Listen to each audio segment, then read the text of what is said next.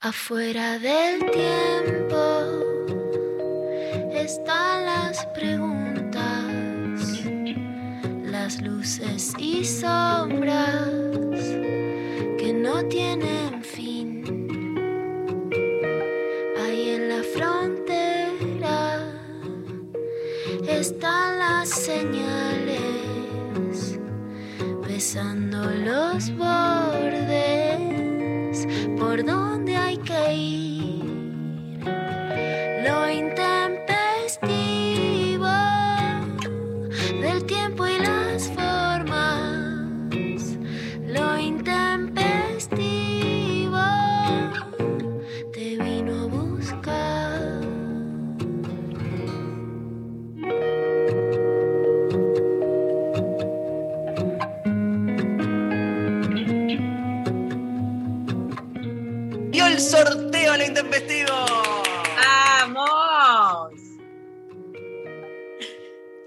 feliz porque volvió el sorteo. Aparte, me gusta ese tono que estoy, estoy muy tinelizado últimamente. Y me volví loco cuando lo escuché a Tinelli 25 años después presentar el viernes ¡El show del chiste! Horror. A vos te gusta mucho eso del chiste choto. pero volví, puse este, videos de YouTube de hace 25 años y le mostré a María lo que era el show del chiste y estaban los mismos. Estaba Gonal, estaba Cacho Garay. Por suerte yo no había visto nunca eso y lo vi por primera vez y me di cuenta que, bueno, Que no cambió no nada. cambió nada, solo que ahora eh, tratan de no decir tan cosas tan zarpadas. Porque le pasé, ¿te acordás, Luciana? No sé, Sofi, Pablo seguro. Pero ¿te acordás que después de, del showmatch estaba el equipo de primera con Fernando Niembro y las primeras apariciones públicas de eh, Ruggeri, que se juntaban y hablaban. Y ellos contaban chistes. Y como que la joda era que los jugadores de fútbol contaban chistes resarpados y Tinelli decía, no, no, no, no, cállenlo. ¿Te acordás, ¿Se acuer- ¿Te acordás de eso? No, cero. Pablo, ¿te acordás? Sí, los chistes de Ruggeri, que eran una cosa absolutamente que dice Ruggeri decía, sí, claro, no lo vamos a decir, pero Ruggeri decía, pero más que eso, no sé los chistes. No, no, un asco, un asco, pero un horror. O sea, yo no sabía que se podía ser tan asqueroso. Qué cambio de época. Eso es fines de los 90 Me debe ser. A veces a Uma yo le digo, te voy a decir una frase que le digo como que es María descubriendo el patriarcado, tipo, ah, esto era lo que contaban que estaba mal, que ya no sucede. Tremendo. Gracias. Tremendo. Bueno, y volvió. ¿Qué volvió? ¿Sorteo de qué? ¿Qué pasó? ¿Qué sorteamos? Estoy en la luna. Eh, No, por favor. Está, está desayunando acá, pero no sabes qué rico. ¿Qué? yo- Galletitas que le robó el hermano. Mirá, Lula. Uy, buenas, me Son gusta. buenas. Son buenas porque tienen chocolate. Eh, sorteamos de construir el amor. ¡Eh! El show del chiste de Construir el Amor. Luciana Pecker, Darío Stanrider, les van a contar chistes sobre el amor. No está mal, ¿eh? ¿Te imaginas? Podemos hacer como. ¿Qué? Re.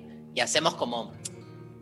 Pero no hagamos como la deconstrucción del chiste por machista, sino es como muy obvio. Tenemos que encontrarle una vuelta sorprendente, hay que sorprender al público. ¿Se te ocurre? Bueno. Lula? ¿Lo pensamos? Por supuesto, a mí se... Mira, después, a mí me pueden dar bola no, pero ideas tengo. Siempre tengo. obvio. El otro día, creo que el otro día con Rechi me la pasé, abrí, creo que te conté, ¿no? No, abrí una página de 50 chistes que empiezan, eh, ayer pasé por tu casa y me tiraste con. Y Rechi estaba como, se enojó, me dice, ¿por qué me contás todo esto? Y yo le dije, porque a mí me dijeron que este, vos eras humorista. Y entonces, para mí el humor es eso. No me entendió, ¿eh? Tiene un humor refinado, ¿viste? Después se rió igual. Yo no puedo creer que, que como crecí con tanto chiste malo alrededor. Solo eso voy a decir. No, es que el tema del chiste malo no era ni malo, ni verde, ni amarillo, ni naranja, sino que era ser los dueños de la pelota, porque cuando se la cuestionaba no le gustaba. Ese es el punto. No es refinado o no refinado. El punto no es el refinadismo. Mirá, voy a contar algo que si me escuchan, no sé. Pero en las Contalo, primeras- contalo, contalo en voz baja. lo voy a contar como dicen los de Chimentos, que nadie nos escucha, ¿no? Pero en yo les voy a contar mi participación en Showmatch. Yo soy fanática de Rodrigo de la primera ola. Lo sigo desde Cemento. Posta. O sea, fui a Luna Park, era hiper fanática. Todo el mundo sabía que yo era hiper fanática de Rodrigo. Por supuesto, digamos, vivo. Que ya es como decir desde Cemento. Eh, y mi amiga Eugenia Huerti y la humorista Jorgelina Arusi, que quiere, de- que quiere hacer un deconstruir la farándula, Dari. Ahora yo te pasé los carteles que hizo, que por supuesto que le dije que sí, cagándome de risa. Hacían parte del equipo de cámaras ocultas. Son muy graciosas y olvídate de, o sea, son lo más guarras y groseros que hay, ¿no? Es todo lo contrario a Finoli Finoli, digamos, o a un humor fino como mi amiga hacía las cámaras ocultas, había una cámara oculta a Rodrigo, en donde Euge además se le tiraba encima, que de las escenas más graciosas que he visto en mi vida. Y yo, por supuesto, que fui y tengo mi foto con Rodrigo en la cámara oculta. Increíble. Así que que vengan a buscar. Pero lo que sí pasaba era que, digamos, que el, que el humor de Tinelli, que es el vivo, que él tiene la tijera, que él es el que gasta, que él es el que hace los chistes, no se banca el gaste de la mina. Ese es el punto, no, el, no, la, no la sexualización, no que los jugadores de fútbol cuenten chistes "Eh, son malos, sino que ese, esa era la palanca del poder. Cuando, Lo vos loco- que- cuando lo la loco- palanca te puede venir a otro lado, ya no se la banca. Pero lo loco es que, yo qué sé, podría, e- es obvio por qué no, ¿no? La respuesta es más que obvia, pero este, podría haber generado nuevos sketches como, te digo, o sea, nadie piensa en una conversión, pero por lo menos, no sé, meter algo distinto más propio de nuestro tiempo. Digo, están Listorti y, igual, no Diego Pérez tipo. haciendo lo mismo. Las cámaras Digo, ocultas. la cámara oculta con Listorti y quién es el otro y al, al- Peter, Peter Alfonso. Peter Alfonso, este, o sea, podrías 18 tipos ahí en el. en- podrías haber Bueno. puesto Lula Lula ¿Quiénes esto, digo, podrías, podrías, después falleció Lula. Mariana Brisky. claro, pero podrías haber Sandra Montagu que se va a. que eran las dos minas que eran buenísimas, que Sandra se va a vivir a San Martín de los Andes, yo la entrevisté allá y fallece Mariana Brisky, pero podría poner dos comediantes. podría haber puesto una mina tranquilamente. Y este, pero evidentemente ahí está que no. Digo, en, en este contexto queda más que claro que hay una intención de no poner.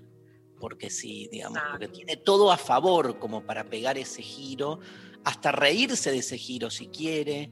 Le podría haber dado mil vueltas. No, directamente hay una anulación, una negación, como este, pasaron 20 años y sigue todo igual. Eh, incluso el- la, la cámara oculta es igual, ¿viste? Hacen lo mismo, llevan a uno a, a Bariloche, ¿te acordás que Ay, lo no, vimos? fue un horror. Teníamos, o sea, no, yo no lo podía ver, no lo podíamos ver de los sketches, no, eh, son inmirables. O sea, de la vergüenza, de, de lo que ahora se dice el cringe. O sea, me tapaba la cara de, de lo que no podía creer. O sea, bueno, soy María conociendo de, de- María ¿no? Pero Bueno, vamos a la consigna. La, la cuestión es así. Volvemos con Luciana Pecker, ya lo dijimos, a hacer de construir el amor. El martes 15, exactamente en dos semanas, vamos a estar ahí con una pregunta tremenda que es si es posible el encuentro amoroso, tesis, el encuentro, antítesis, el desencuentro, síntesis, el reencuentro. Viva Perón, obvio. Viva Perón con el reencuentro. La cuestión es... Viva Perón, Evita e Isabelita. Es el- No, la tríada. Isabelita es el desencuentro. Bueno, este, después hacemos triadas. Pero pará, este, y mm, bueno, esto es por streaming, así que pueden comprar la entrada en la página del Conex y, y sumarse, va a estar buenísimo. Este, ya hay un montón de gente que, que- que está dentro. Va a estar el chat ahí on fire. Va a estar el Chat on Fire dirigido, manejado, regido y administrado por Sofía. este, Sofía Cupido Cornell. Cupido Celestina Cornell. ¿Qué dice? Ah, la consigna. Este, y tenemos una consigna porque vamos a sortear uno. Uno hoy. Vamos a sortear uno. No se exciten y empiecen a tirar comodines a lo loques. Tenemos 15 días para seguir sorteando. Podemos sortear todos los días uno. Voy a deconstruir mi excitación, esa soy yo. A ver, este, ¿cómo es la consigna, María? ¿Qué te gustaría de construir de tu forma de amar? Claro, ¿qué te, qué, qué te gustaría de construir de tu forma de amar? Y que yo agregaría, igual digan lo que quieran, ¿no? Pero, y agregaría, y que sabes que no te animás. Como viste esas cosas como que a mí me gustaría hacer cosas que sé que tienen que ver con una deconstrucción de ciertos dogmas, pero bueno, no, no me da el cuero. Está bien, Tortear, tortear, claramente. tortear. tortear, ¿Vos tortear, Lula? Claramente. Claramente. Y coger un poquito más desapegada. Lo mismo que me decís en la radio, Sí. soy en la cama. Me excitó Mirá mucho, tiene su parte buena, pero después le tiro comodín, veo la parte buena de las cosas, de la gente. Me encantan las dos Sí, que te no. animaste, ¿eh? Tortear y por ahí, por ahí torteando podés coger más desapegada. Sí, con las dos primeras palabras ya estaría bastante bien. Coger. es coger. Claramente yo veo que las mujeres, digamos, arriba de 30 y 40 están fugándose de la heterosexualidad masivamente y que básicamente pueden coger algo que el heterosexual te dice, "Ey, ¿sabes qué? Vas a hacerte la vida, ¿sabes qué? No vas a coger más. Ah, sí, vení. Vamos. Pero este, el heterosexual varón. Sí. Sí, el tonito es. Ah. claro. Y la relación en, de, de, digamos, justamente, frente a esto que decís, cómo que esto lo hablamos alguna vez, queda también lamentablemente, ahora damos vuelta el, el- el panorama, queda la mujer que apuesta a una vida heterosexual, no esencialista ni dogmática, sino porque sí, queda también como medio en la mira, ¿viste? Como que no se anima a algo, como que le falta algo. Hay Sí, algo hay algo medio choto también ahí. Obvio. Sí, sí. Eh, le- la- la- les jóvenes, yo siento que hay algo re, no sé, igual mi generación quizás un poco menos también, como algo de, como que, como amigas que me dicen, boluda, que ahora me da vergüenza decir que soy hétero, como ¿qué Claro, pasa? eso, Como eso, eso. que- Pero yo, compartí redacción con Marta Dilo en 20 años. Imagínate lo que fue sobrevivir a decir sí. Pero, viste, hemos llegado a la conversación más clara de, bueno, pero ¿qué te gusta? Claro. Esto es radio, se puede decir, Dale. pero ¿te gusta la pija? O sea, ese es el punto. ¿Te gustan los brazos? ¿Viste? Tuve que. de- Imagínate, escribí putita golosa con la heterosexualidad con Marta Dilo, la uno, la mejor, la Sof. torta más radical de este país. Sophie Cornell, ¿qué deconstruirías del amor? Em, creo que, no sé, creo que en principio te construiría no tener la necesidad de no estar siempre en pareja. O sea, porque yo es como que siempre termino como en ese, en ese lugar de estar en una pareja de a dos como condición última y bueno, entonces arrancaría por ahí, como no Amo, ponerme... Mira, yo. No está, no está Nacho. Nacho. No está Nacho. Estoy teniendo miedo. sí. Creo que la- ayer me quedé culpable. Digo, la estoy haciendo derrapar con las tortas, ahora con la, con la monogamia. Sofi está lo más bien. Vos quedaste así, Sofi. Uno se sí, dio la cuenta monogamia, no, no me Está bien, está bien cómo estás. María, Eh, ay, no me voy a poner a llorar, creo, si empiezo a. ¿Puedo, puedo pa- pasar después? sí, obvio. Este, están palabra. llegando, están llegando, claro, están llegando Pasa- mensajes pasa ya, ¿no? construcción. 11 39 39 88 88. ¿Qué te gustaría de construir de tu forma de amar? Nos pueden mandar audios, por favor, los queremos escuchar, claro que sí. Audios al 11 39 39 88 88 a través de arroba el intempestivo en redes sociales. Participan por un acceso para deconstruir el amor. el 15 de junio, martes, eh, a través del Conex. Nada Personal fue el segundo álbum de Soda Stereo editado en el año 1985. Fue el disco bisagra para Soda porque le abrió la puerta de todo el continente americano, empezando por Chile, y que generó la sodamanía. El show de. No, con escenas de histeria adolescente, mira qué buen texto, que se repetían en todos los países por los que empezaron a girar. A la hora de describir las canciones en los primeros reportajes, Gustavo Cerati, de quien ayer este, estrené una remera que voy a llevar hoy al curso del amor, Sofía. ¿eh? Hoy voy al curso del amor con la remera de Cerati. Divina remera. Estaba Decí- divina. Gracias. Decía que. Hermoso. fui a desiguales con la remera. Este, Me encanta. Sí, estuvo muy bien, Desiguales, ayer hablando de alimentación, programón, ¿eh? Programón. Este, Cerati decía ¿Quién fue que la so- invitada? fue Sole Barruti y fue Marco Filardi, eh, que, un abogado que tiene un museo del hambre. Es, muy interesante, Marcos, este, así que lo seguramente próximo entrevistado en, en- en algún momento. Este, bueno, Cerati decía que son más negras y funky, con mucho ritmo y una atmósfera más densa. Para las letras estuve buscando algo distinto, más intimista y con cierta atracción por un efecto agridulce con la música. Los arreglos fueron muy trabajados entre los tres.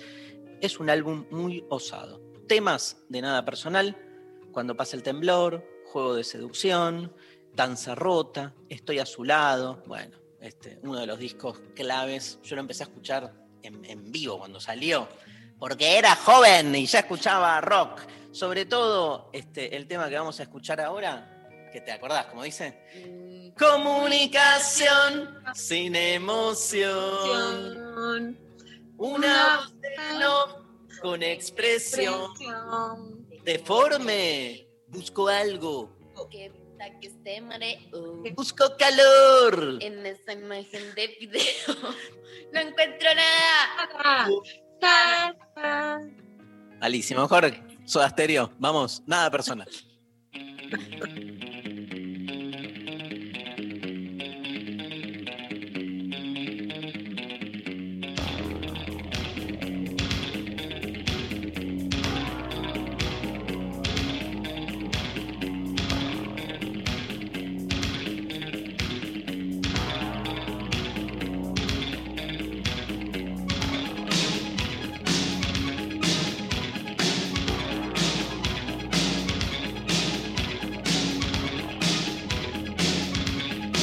De 11 a 13, Lo intempestivo. Nacional Rock.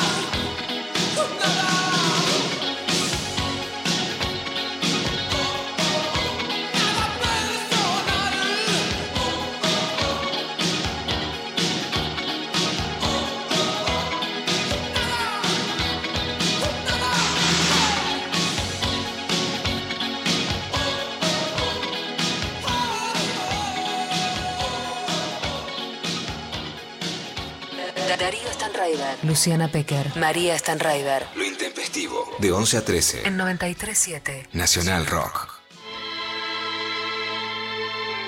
La historia abre puertas al pasado. La ciencia abre puertas hacia el futuro. Pero solo una radio permite transportarnos a otras dimensiones.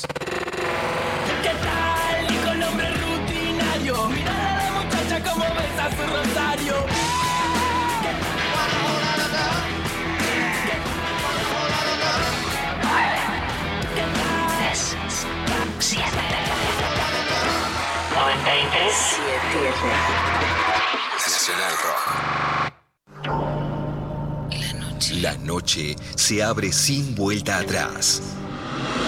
La frontera. Cruzando los límites marcados en mapas que ni existen. La frontera. Martes a sábados de 0 a 2 con Coco Frontera. Por 93.7. Nacional Rock. Hace la tuya. No, no, sí, alejate, mejor alejate, pero no de mala onda. Alejate que hay que dejar dos metros de distancia y la cosa no está como para andar pegoteado. Dale, después nos abrazamos, pero ahora hay que aguantar. 93.7. Nacional Rock. Hace la tuya. Hace la tuya, pero no hagas cualquiera. Mensajes de audio al 11 39 39 88 88.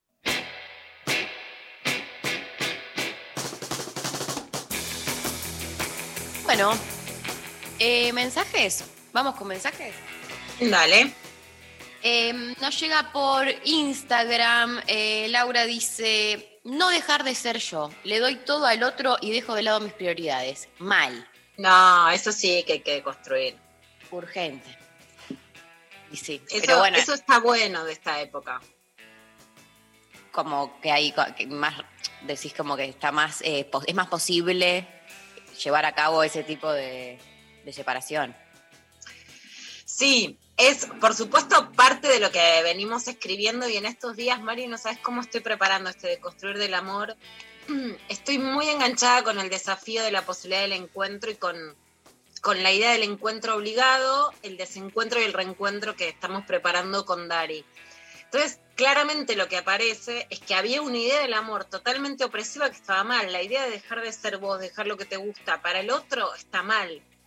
Yo creo que el complemento es algo que dijo Darío el viernes, se lo decía y me quedó retumbando en la cabeza en una nota con Luis Novarese, lo dijo muchas veces, pero esa nota tuvo mucha repercusión, sobre que el amor es dar, ¿no? Un poco dar y desaparecer. Lo estoy citando a Darío mientras él mismo me escucha, pero bueno, Y yo creo que el tema de la modernidad es como, digamos, las mujeres siempre desaparecimos para dar y desaparecieron nuestros deseos, nuestros intereses, incluso lo que no nos gustaba.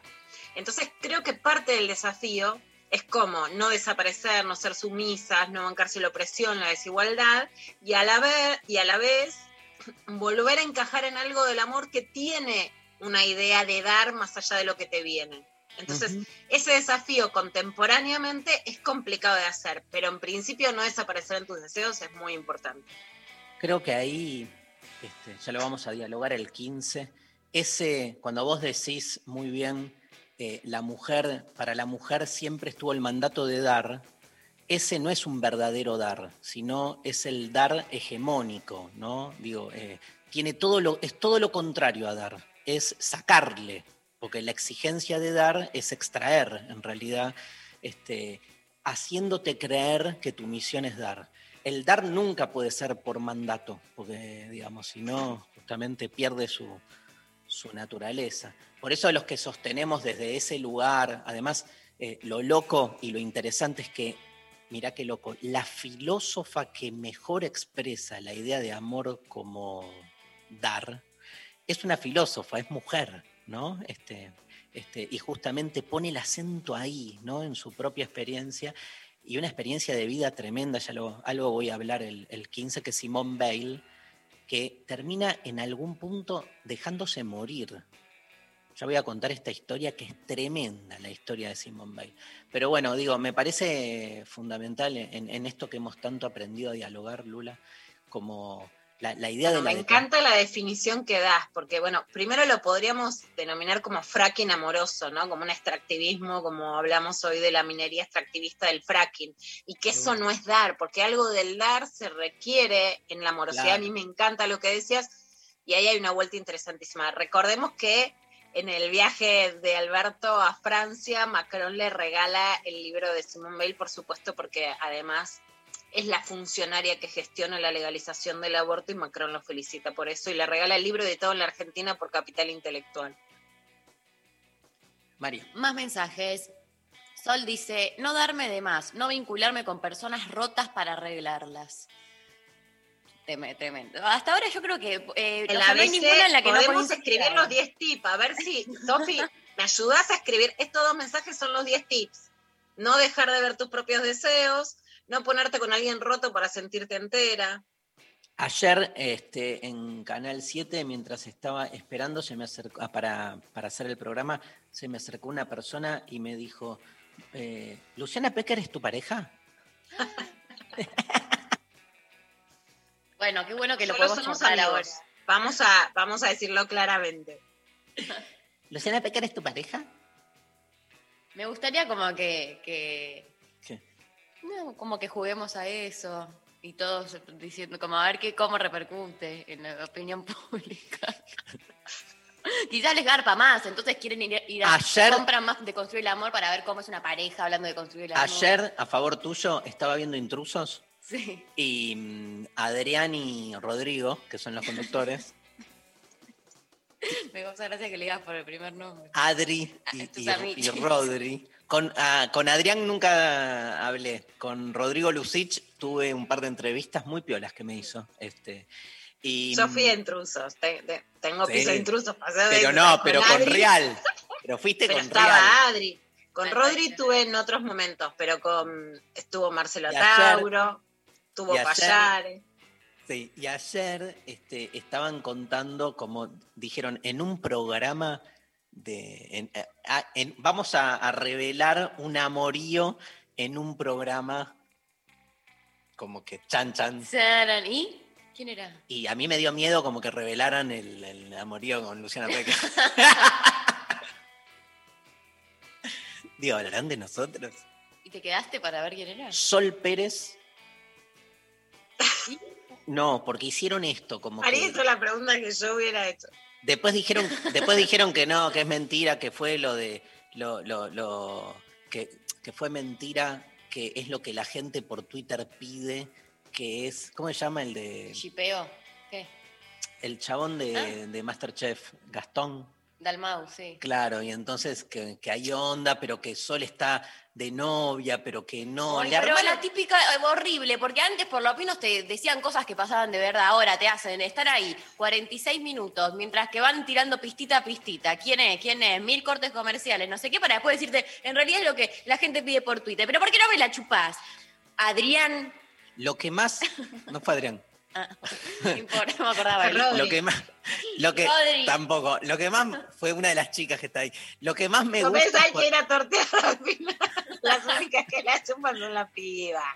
Cuando, lo que más me gustó fue cuando Rodrigo Lucich dijo, que lo hace siempre, dice, se corre un rumor y empieza a correr. se lo voy a hacer a, a- ¿Cómo se llama nuestro compañero de los viernes? Me olvidé el nombre. Martín. Martín, Martín Rechimusi. Ahí volvió, volvió. Rechimusi, ¿estás ahí? Re- es Rechimusi el de... El bien- vendo, vendo, compro, compro. No, yo el otro día Sí. estaba hablando con vos y pasaba y no lo podía creer. ¿Viste? Yo voy a defender a los programas de chismes. Toda la vida, por supuesto, sé todos los chismes, leí toda la revista de chismes, toda la vida, ¿no? Y toda la vida escribía, me acuerdo una charla sesuda sobre esto con Martín Caparrós, yo 20 años encima, ¿no? ¿Sabés cómo me miraba Caparrós? Pero bueno, a esa edad, a esa edad me hablaba por lo menos. Y claro, los programas de chimentos, ¿por qué nos gustan? Porque refleja, es como, bueno, a ver, deconstruimos el amor que nos enseñaron, pero eso era reflejar el amor. Yo creo que ahora no te dicen el romance porque no hay romance, Mari. Porque hay histeriqueo, porque a lo mejor hay un garche, pero no hay romance. Porque los programas de romance se alimentan de romances y la gente se histeriquea, pero no tiene romances. Entonces, pobrecito, ¿qué te pueden contar? No, y aparte de las redes, que te, se arman los romances, este, pero, Pero por yo- eso se arma, es como, es como nosotros, se arma la clavada de visto, que él esteriqueó, que le puso Total. un fueguito, que le puso Total. un like, pero no se arma, che, viste, esta fue la pasión, es, es, los programas de chismes, como todas, pero no, falta como concreción. ayer, ayer en el programa que hacemos con María Stanriver en este, la Futurock, la consigna era que, porque el, el- el tema era el dolor, y la consigna era qué boludeces te duelen, pero que no deberían dolerte, porque digamos, como que no, ah, no da dame todo, el 99% Bueno, de la humanidad. Esperá, y, y hubo un par que ponían que me claven el visto.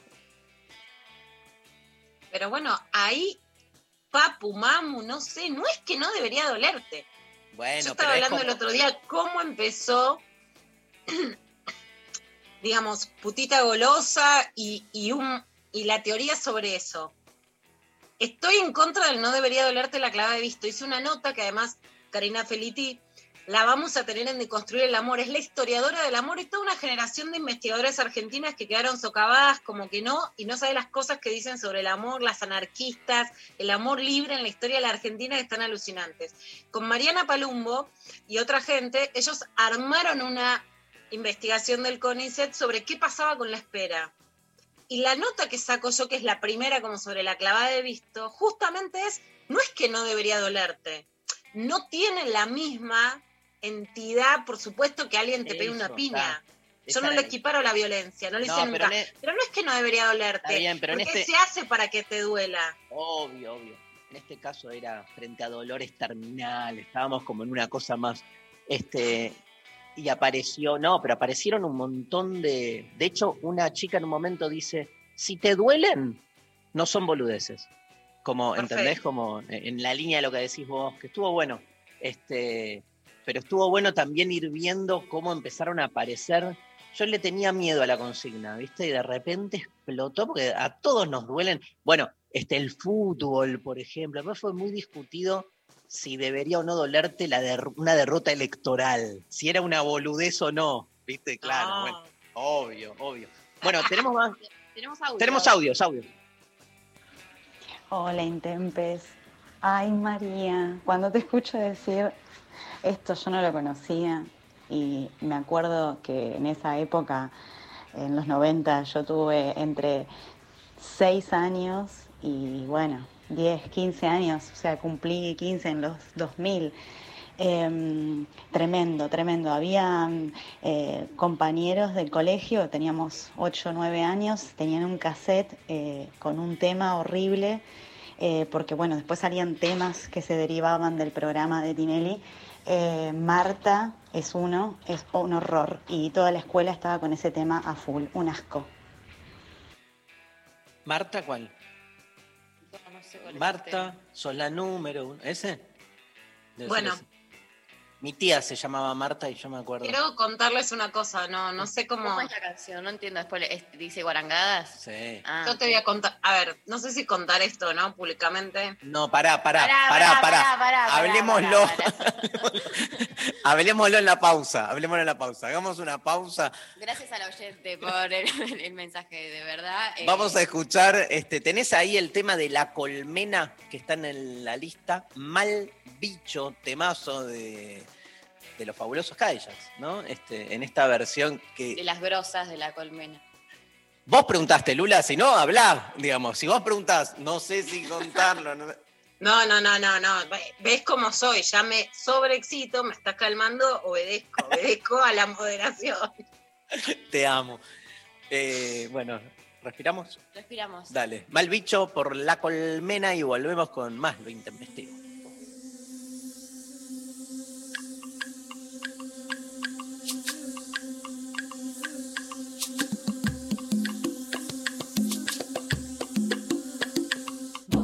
Diciendo que hay mejores y peores, vos que andas diciendo que se debe hacer, vos que andas diciendo que hay mejores y peores, vos que andas diciendo que se debe hacer, escucha lo que te canto, pero no confundiré de paz lo que canto. Que me hablas de privilegios de una raza soberana, superiores, inferiores, minga de poder. ¿Cómo se te ocurre que algunos son elegidos y otros son para el descarte de ambiciones de poder? Es malo tu La canción que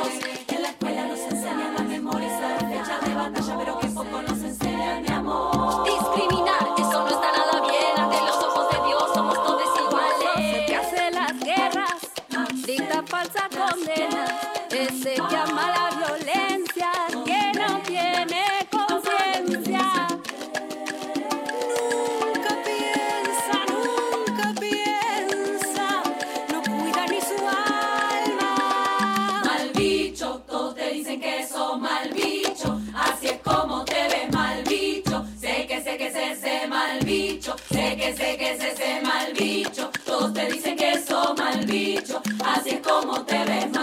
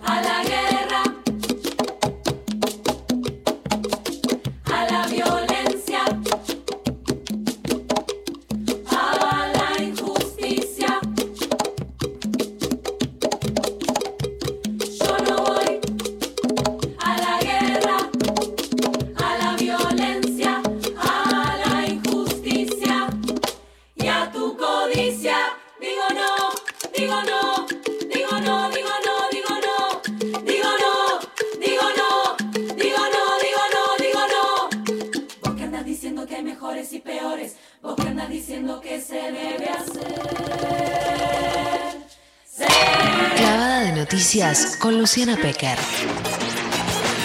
Solo verdad. Solo verdad. Por más peligrosa que sea. De noticias, pero léeme un mensajito, dos mensajitos que tenemos miles. A ver, María. Dar muchos regalos y que Leotre se sienta obligada a retribuir lo mismo, dice Lu. Esa es re difícil, ¿eh? De construir esa. Yo la relaburo esa, que es que cuando regalás te sentís mal si el otro no te regala. ¿Viste? La reciprocidad mal entendida. Porque hay una reciprocidad que tiene que ver con la paridad, con la simetría, y hay una, este, de nuevo, lo mismo que decíamos del dar, hay una reciprocidad por obligación, ¿viste? O sea, cuando el regalo se te vuelve más un, un modo de, generar un intercambio que de un acto así, más de, de- amor por el otro, hay algo disfuncional ahí. Pero bueno, Sí, bien. Yo ahí soy más pro reciprocidad que vos. Vos tenés una idea más de dar de una manera más generosa, como que no importa lo que venga. Yo ahí creo que la simetría exacta no existe en ningún vínculo humano. No, nunca vamos, nunca vamos a ser 50 y 50. A mí, yo abandonaría completamente esa idea de. La clave, de la clave de todo mi curso de filosofía del amor es que este, no hay equivalencia entre los contendientes. Contendientes. Esa me copa. Yo soy de valorizar más la reciprocidad. O sea, yo creo que tiene que haber un poco más de, re- digamos, que para que haya sí más igualdad de género, igualdad entre las personas con diferentes ámbitos de poder, tienen que volverse un concepto un poquito más fuerte de reciprocidad. Yo, yo tiro la balanza un poco más a la reciprocidad que vos. No, no, pero En a el veces, sentido, a en veces el es sentido de que más. no es que creo, si yo te doy, me tenés que dar, pero creo que es No, un valor la reciprocidad. Sí, sí, pero a veces es un tema más cualitativo, ¿eh? Como que, yo qué sé, ponele, una persona, este, creo que pensamos más parecido de lo que, de lo que pensamos, de lo que suponemos, porque yo creo que hay, hay reciprocidades que no son lineales, ¿viste? Que, por ejemplo, eh, uno da en, una, vamos a decir, entre comillas, en una especie y el otro da en otra especie. Entonces, puestas las especies este, en contraposición, parece que son cosas muy distintas, pero en realidad es eso, yo qué sé, una persona puede ser muy contenedora y te da mucho en términos más espirituales y el otro te lo da más en términos materiales, pero de espiritual no tiene un pomo, ¿entendés? Sí tiene que haber un círculo, estoy de acuerdo, sí. Este, pero a veces nosotros somos como muy en, en la mercantilización, está puesto muy más en lo cuantitativo que en lo cualitativo a veces, ¿no? Como si te di tanto, devolveme tanto. Ahí me hace ruido a mí. Me encanta. Sí, ahí es, ahí es ya mezquino, ¿no? Que como el- la- él o la que te cuenta las. Pero no te das cuenta. ¿eh? ¿Eh? A veces no te das cuenta. Entras en esa lógica de contar los porotos y te, te- Como la oyente, ¿no? A ver, tirame otro. Eh, nos mandan también por Instagram creer que si no lo publican en Instagram es porque no me quiere lo suficiente o le doy vergüenza. Millennial issues. Esa sí, esa la escuché mucho en amigas y todo. Como que el presentame a tus padres ahora es posteame en Instagram. Claro. Y ahí. es un horror, es un horror. Tal vez es grande, pero ahí sí me parece que hay que desprenderse de las redes por un montón de razones. Por ejemplo, si un tipo tiene una ex mujer, ponerlo en Instagram es de un, desde un dolor para, para la mina con la que estuvo terrible y no banco a las minas que piden eso. María. Estoy teniendo como- se me vienen como a la cabeza momentos de la vida. Eh, eh, te leo. No, más? sí, me- eh, eh, tengo otra para que la, la charlemos, la elaboremos para un O sea, no futuro. saco de ningún mensaje yo. para un, para un futuro de construir el amor, que está presentame a tus padres, y hay otro que es presentame a tus hijos.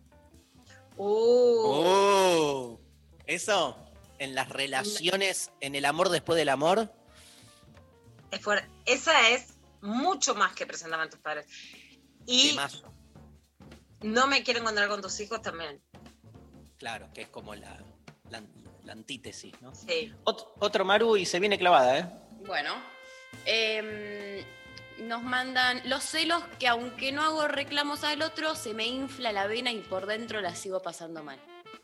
Es Tenemos que hablar, tenemos que hablar de los celos. Bueno, basta. para próxima vamos a hablar de cosas importantes. Amo los celos y amo la conciencia del celante. Celoso.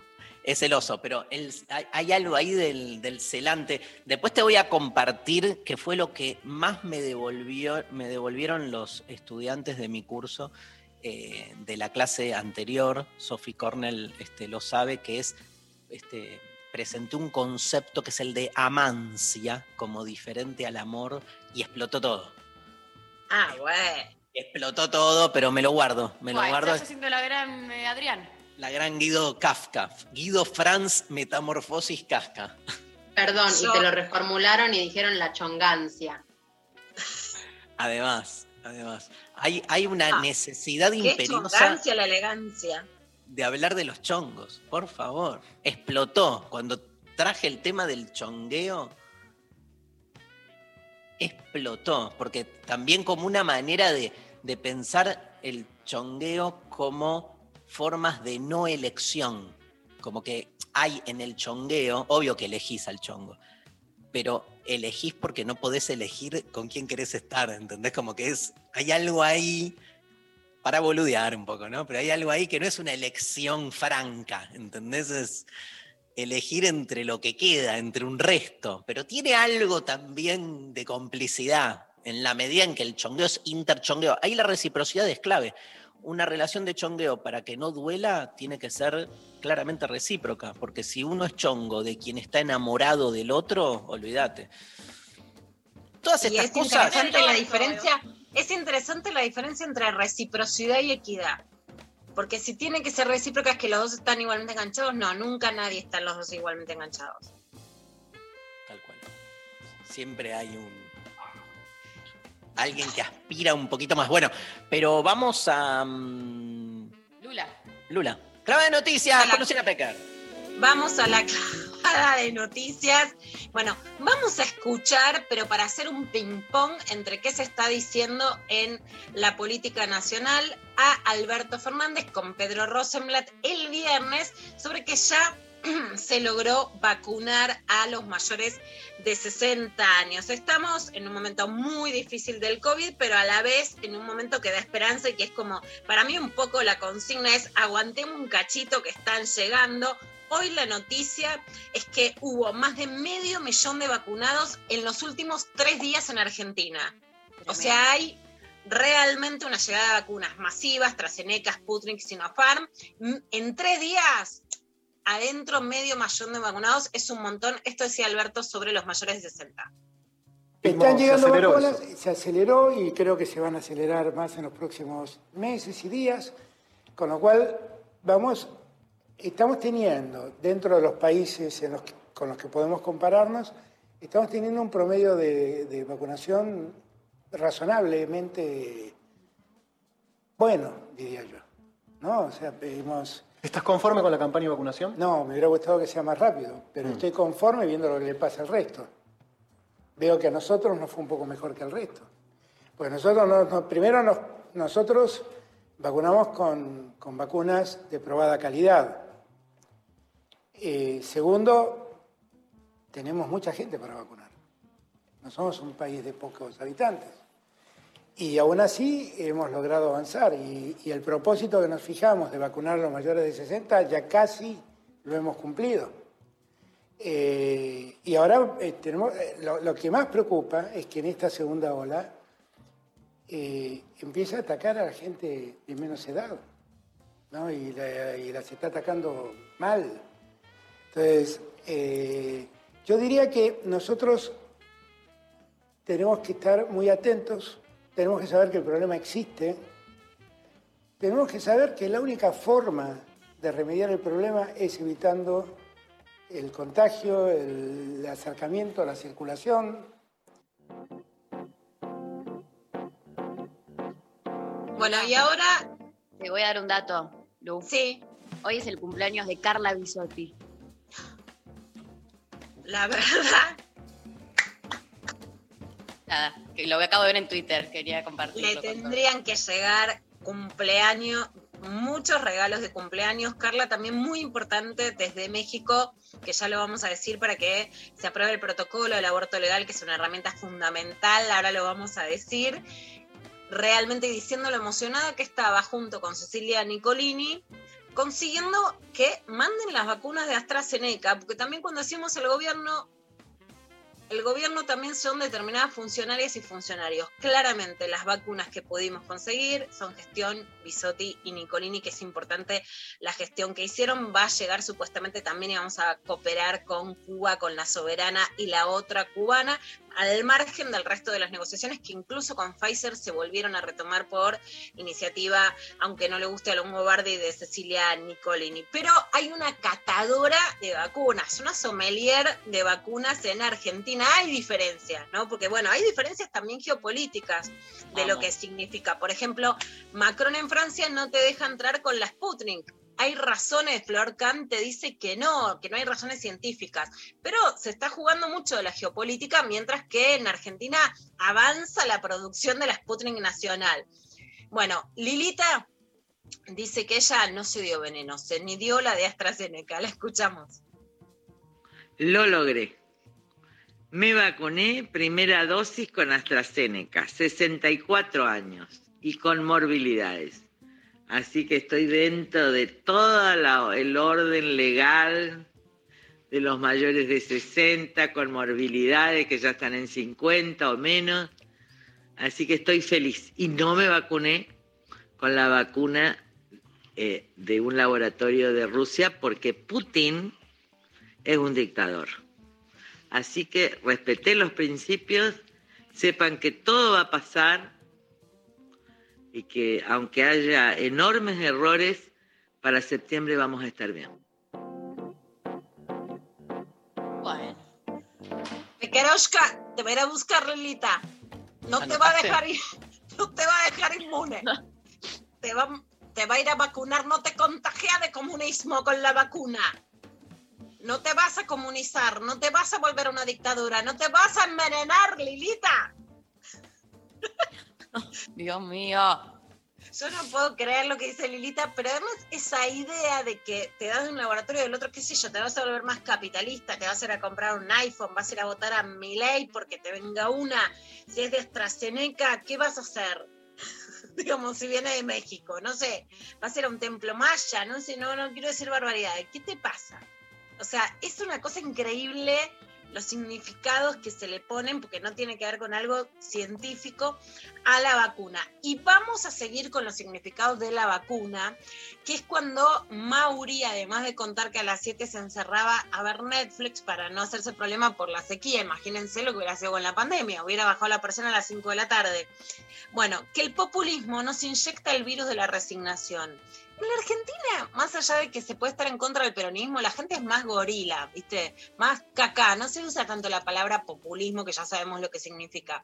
Pero de todas maneras, fíjense cómo el virus está usado todo el tiempo como metáfora de algo que te quieren imponer. Ahí va Mauricio con Juanita. La gente está muy triste. Y de la tristeza hay dos caminos. El que quiere el populismo, ese virus que nos inyecta, que es la resignación,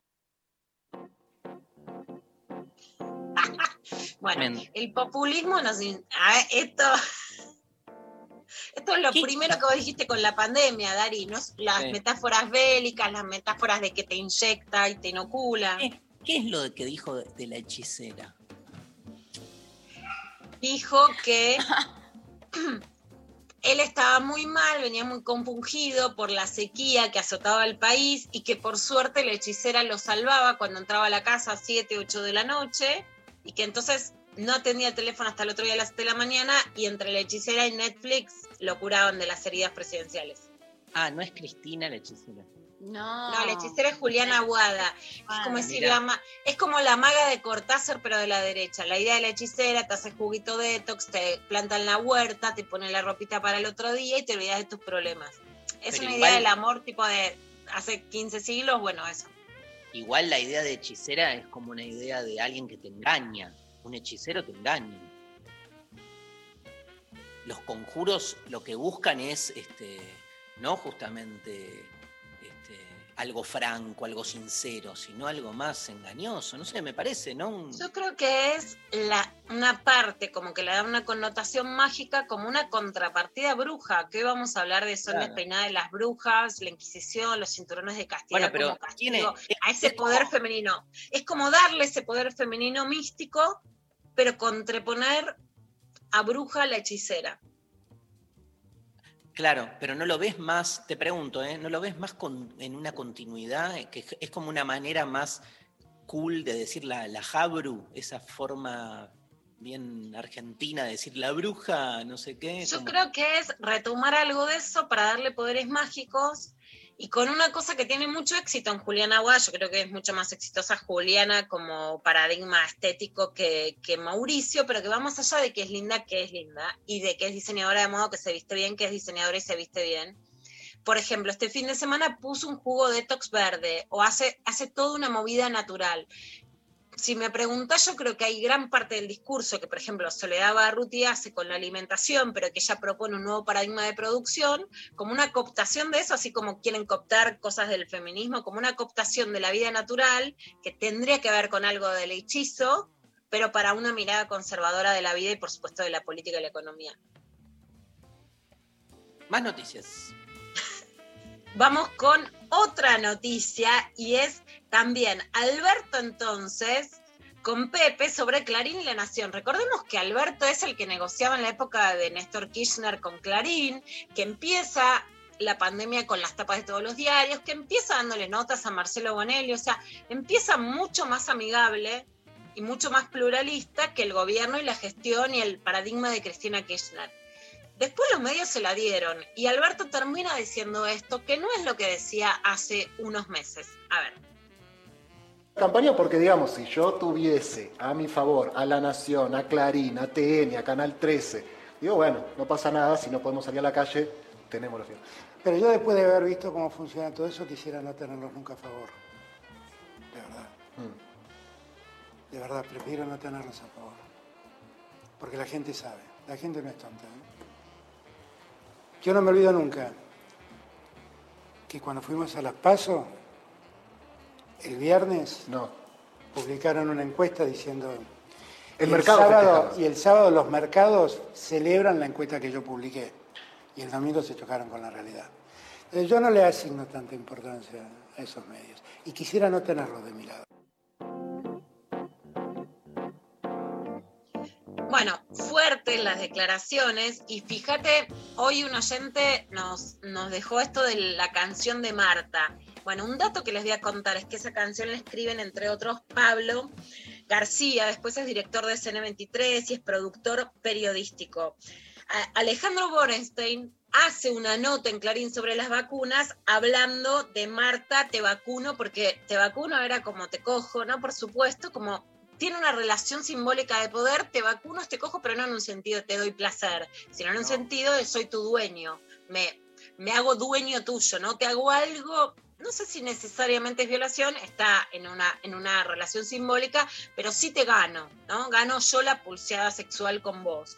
Y entonces sí, Pablo lo que pone, que es interesante sobre estos cambios, es que le pide a Borenstein que deje a Marta en paz, que además la usa para criticar a, a otros periodistas, y lo que sí dice es que cada una de las canciones del disco de hace 22 años son irrepetibles y obviamente irreproducibles por sus letras que toman a la mujer como un objeto. No me considero un machista recuperado ni tampoco un machista en ejercicio pleno. Creo que el machismo es similar a tener una adicción de la que uno no se cura nunca, pero puede con mucho esfuerzo consciente intentar un día a la vez evitar las acciones que nos llevan a ejercer el patriarcado. Bueno, ahí hay algo que me parece interesante, que son tipos que sin creerse ideales pueden decir, fuimos parte de esta cultura y ahora hacemos alguna otra cosa para cambiarla. Pablo es quien me dio el espacio en CN23 para hacer la primera columna de género diaria en un noticiero que hoy no existe como tal en ningún noticiero.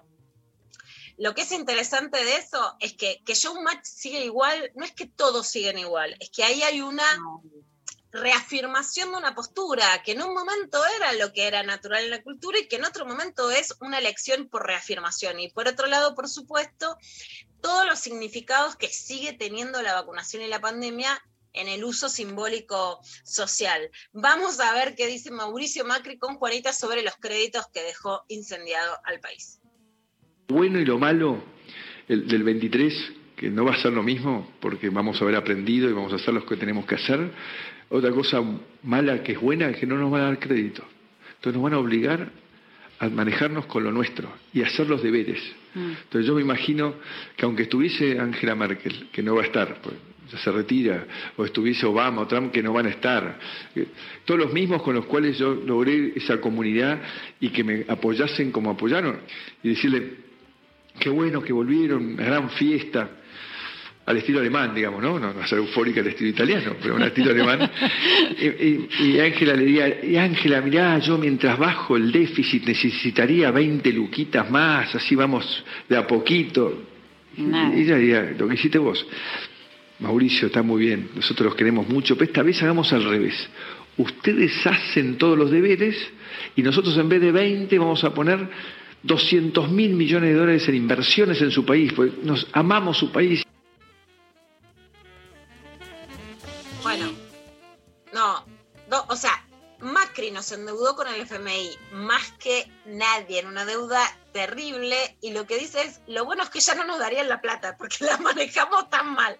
Es increíble el sincericidio y por otra parte hay un sincericidio 2 que hay que también desglosar. Digamos, en todo el macrismo hubo dos posturas, los que eran más ortodoxos y decían hay que ir al fondo del ajuste y los que decían que eran gradualistas y que había que hacer el ajuste de a poco para tener una muñeca política más allá de su plan económico. La verdad es que, con diferencia, fue gradualista. La, la autocrítica que se hacen es que no tendrían que haber pedido deuda y que el ajuste, si viene otro gobierno de Macri o de esa derecha, va a ser mucho más profundo. Ese es el mensaje, para que lo tengamos claro. Y una muy buena noticia que se dio la semana pasada, el 28 de mayo, que es el Día de Acción por la Salud de las Mujeres. No solo tenemos ley 25.000, 27.610, que es la ley de interrupción voluntaria del embarazo, sino que hay protocolo. El protocolo para la interrupción voluntaria del embarazo para todas las personas del Ministerio de Salud es mucho mejor de lo que creíamos en la ley, es mejor que las negociaciones que se hicieron en el Senado, permite el aborto hasta la semana 14 de manera libre, sin dar ninguna explicación. Se está cumpliendo en el país. Si tienen alguna duda, pueden llamar al 0800-222-3444. Y acá Valeria Isla, la directora nacional de salud sexual del Ministerio de Salud de la Nación, em- explica qué implica este protocolo.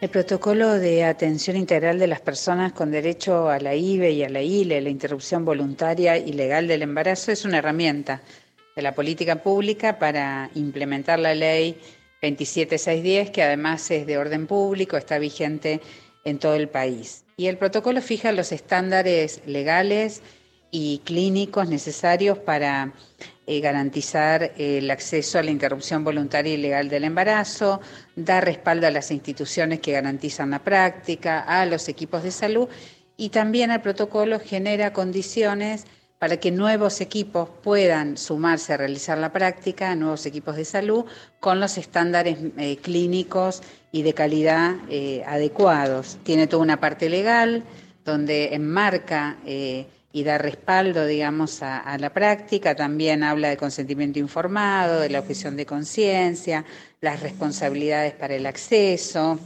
Y después está toda la, la parte médica que eh, donde se destaca eh, la- el, acceso en las 14 semanas, inclusive sin dar motivos, y siguen las causales violación y causal salud que rigen en la Argentina desde 1921. A ver si nos entendemos. ¿Querés abortar? No tenés nada que explicar. Lo peleamos tanto que este año tan difuso por la pandemia cuesta entender la materialidad de los hechos. Ya no hay nada que explicar. Y si es después de las 14 semanas, las causales que estaban antes siguen estando. Valeria Isla nos explica por último la letra chica de la ley de aborto legal que es todavía mejor de lo que creíamos que iba a ser. Con respecto a la objeción de conciencia, eh, la ley trae eh, la, la regula, o sea, eh, lo- la novedad en el campo de la salud sexual y reproductiva, que es una ley que regula la objeción de conciencia, o sea, garantiza este derecho, lo enmarca, lo limita y también establece deberes, el deber de informar adecuadamente, el deber de derivar con acompañamiento para garantizar la práctica, eh, el deber de realizar atención posaborto y la objeción de conciencia es individual y solo se reconoce para las personas que están afectadas directamente, es decir, un profesional que pide esta excepción a la ley, que, es eh, hacer objeción de conciencia por razones morales o religiosas, está pidiendo una autorización para no cumplir con la ley en una práctica sanitaria. Por eso tiene carácter excepcional, pero es reconocido este derecho.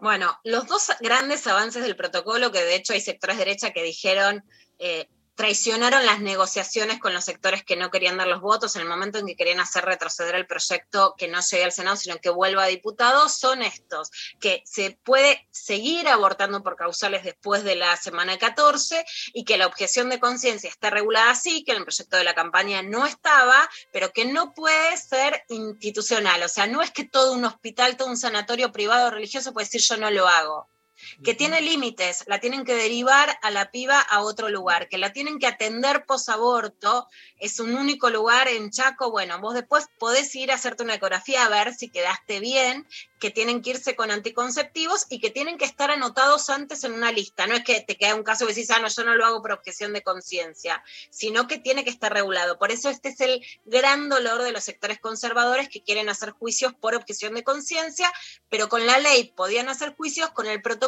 quedan realmente atados a que esta es la norma sanitaria en la Argentina. Gracias, Lula. Este, nos vamos a la pausa, ¿te parece, Pablo González? Este, terminó el clavado de noticias de hoy. Eh, tal vez el álbum más exitoso, por lo menos, este, como dice acá Pablo González, la entrada a la lista de los grupos más importantes de la Argentina para los babasónicos fue eh, el disco Jessico, eh, elegido también disco del año eh, tanto por lectores de distintas revistas como Rolling Stone, In- In- y el suplemento Sí de Clarín y el No de Página 12. Hablamos del año 2001, cuando el país estaba literalmente en llamas. En el exterior obtuvo el galardón al mejor disco de rock latino eh, y la revista Rolling Stone elaboró un ranking de los 50 mejores discos del rock nacional de la década del 2000 y Jessico figura como primero. Vamos a escuchar de este disco la canción Los Calientes, Babasónicos en lo intempestivo.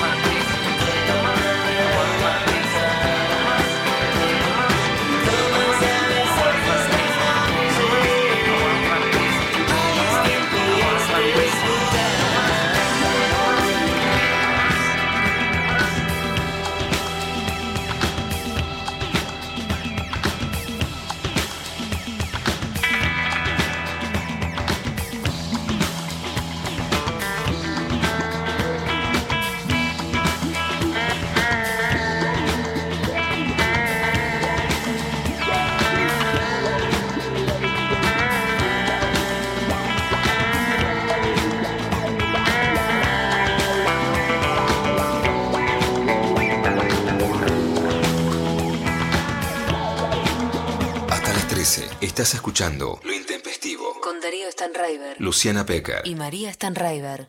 Somos pasión. Somos acción. Somos emoción.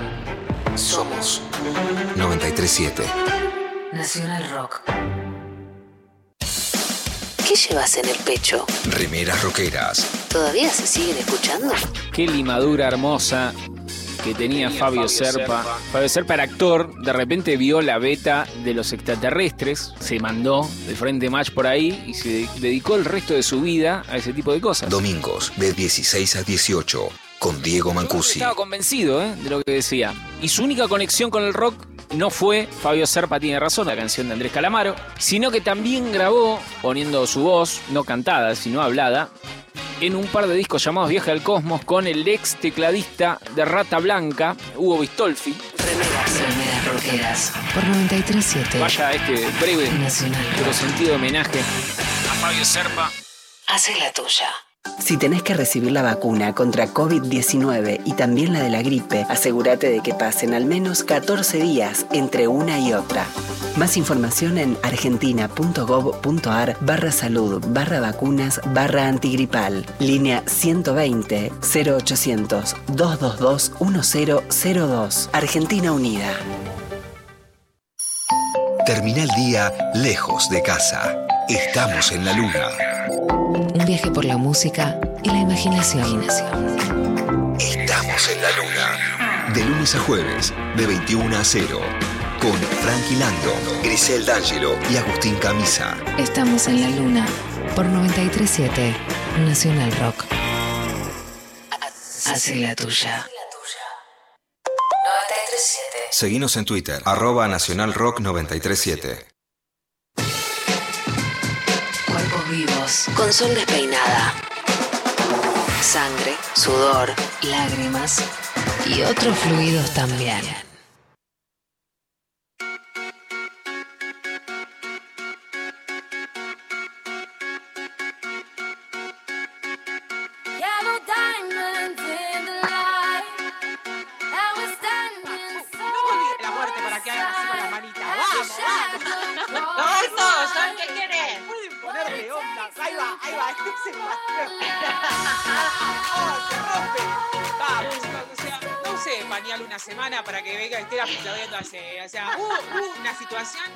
Extrema, ¿está bien? Así me reciben. Excelente, ¿cómo estás?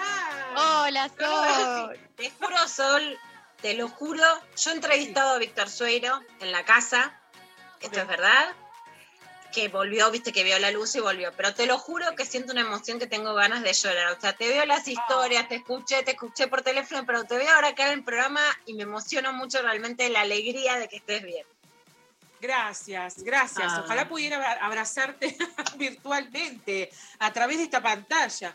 Eh, nada, bueno, eh, yo extrañé mucho, extrañé mucho estar, si bien est- estuve después de, de- de- de la- de- de- de la terapia intensiva y todo, que hemos conversado, ¿se acuerdan? Y eso, o, o por ahí lo aluciné, porque tuve muchas No, no. alucinaciones. como vieron. Capaz que nada que ver, me dicen, No, no, "Sol, es la conversamos. estás". Fue la droga, Sol. Fue la droga. Sí, la sí. burundanga. Fueron Yo ahora todo le eh, echo la culpa a la burundanga. claro, fueron drogas y no recreativas esas, esas fueron drogas de otro tipo.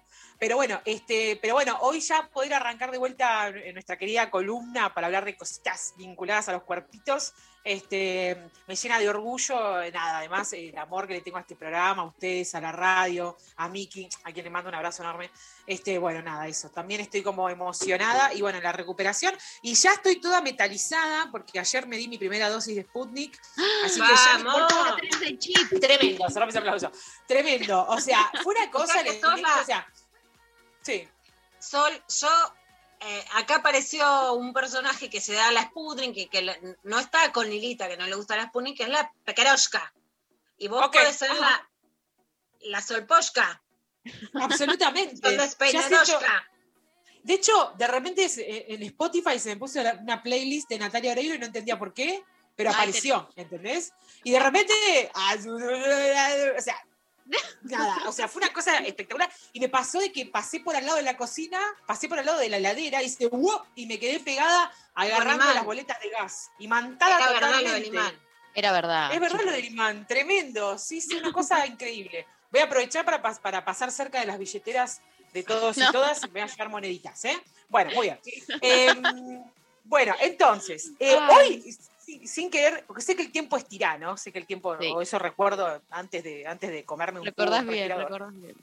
Bien. Eh, hoy, quería, hoy quería que charlemos, ese es el tópico que vengo a proponerles, mujeres, eh, sobre este cinturón de castidad, pero vinculado a ritos de iniciación, ¿no? O sea, como ustedes dirán, bueno, digamos, cinturón de castidad es algo que ha quedado en el tiempo, dirán, vas a hablar de historia de la humanidad. Bueno, sí, un poco sí, pero vamos a hablar de actualidad también, porque hay cosas que les van a sorprender. Acompáñenme a ver esta triste historia. Bueno, los ritos de iniciación sexual, ¿está bien? Obvio que son fundamentales, se entiende que son fundamentales y son básicos para organizaciones sociales y comunidades eh, y demás.